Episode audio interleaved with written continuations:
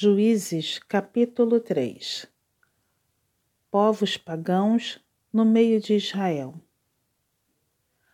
São estas nações que o Senhor deixou para por elas provar a Israel, isto é, provar quantos em Israel não sabiam de todas as guerras de Canaã.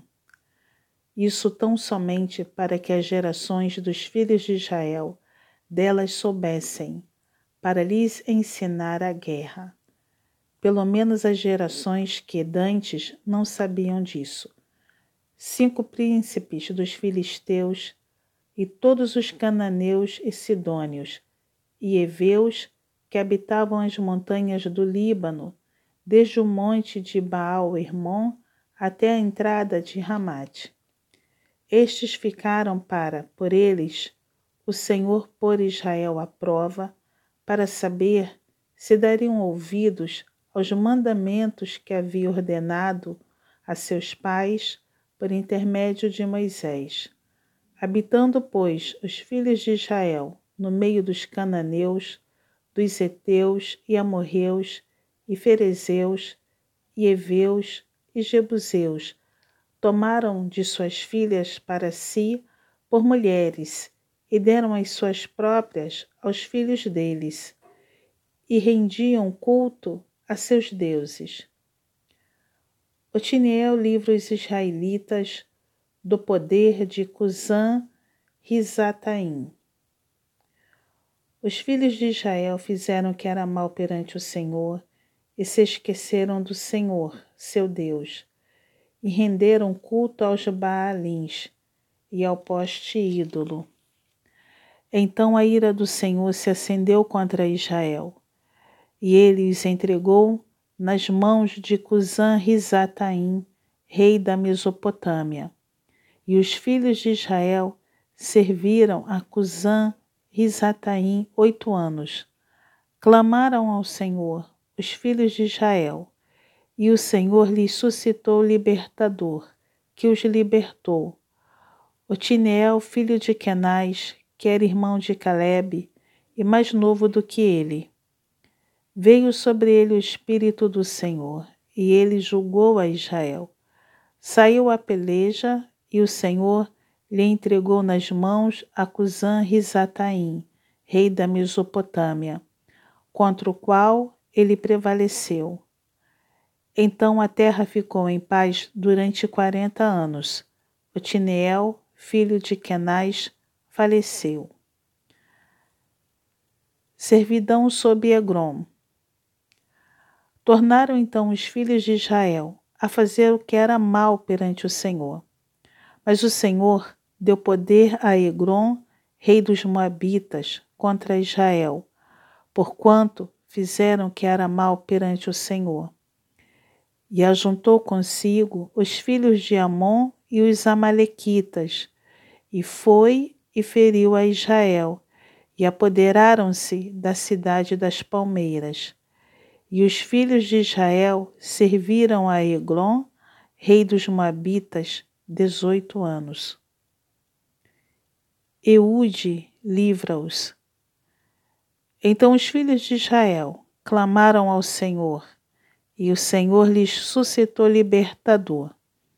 Eude homem canhoto, filho de Gera, benjamita. Por intermédio dele, enviaram os filhos de Israel tributo a Egron, rei dos Moabitas. E Ude fez para si um punhal de dois gumes, do comprimento de um côvado, e cingiu-o debaixo das suas vestes do lado direito Levou o tributo a Egron, rei dos Moabitas. Era Egron, homem gordo. Tendo entregado o tributo, despediu a gente que o trouxera e saiu com ela. Porém, voltou do ponto em que estavam as imagens de escultura ao pé de Gilgal e disse ao rei: Tenho uma palavra secreta a dizer-te, ó rei. O rei disse: Cala-te. Então todos os que lhe assistiam saíram de sua presença. Eude entrou numa sala de verão que o rei tinha só para si, onde estava sentado, e disse: Tenho a dizer-te uma palavra de Deus. E Egron se levantou da cadeira. Então Eude, estendendo a mão esquerda, puxou o seu punhal do lado direito e lhe cravou no ventre, de tal maneira que entrou também o cabo com a lâmina e, porque não o retirou do ventre, a gordura se fechou sobre ele. E Eude, saindo por um postigo, passou para o vestíbulo, depois de cerrar sobre ele as portas, trancando-as. Tendo saído, vieram os servos do rei e viram, e eis que as portas da sala de verão estavam trancadas, e disseram: Sem dúvida está ele aliviando o ventre na privada da sala de verão. Aborreceram-se de esperar e como não abria a porta da sala, tomaram da chave e a abriram. E eis seu senhor estendido morto em terra. Eude escapou enquanto eles se demoravam, e, tendo passado pelas imagens de escultura, foi para Seirá. Tendo ele chegado, tocou a trombeta nas montanhas de Efraim e os filhos de Israel desceram com ele das montanhas, indo ele à frente.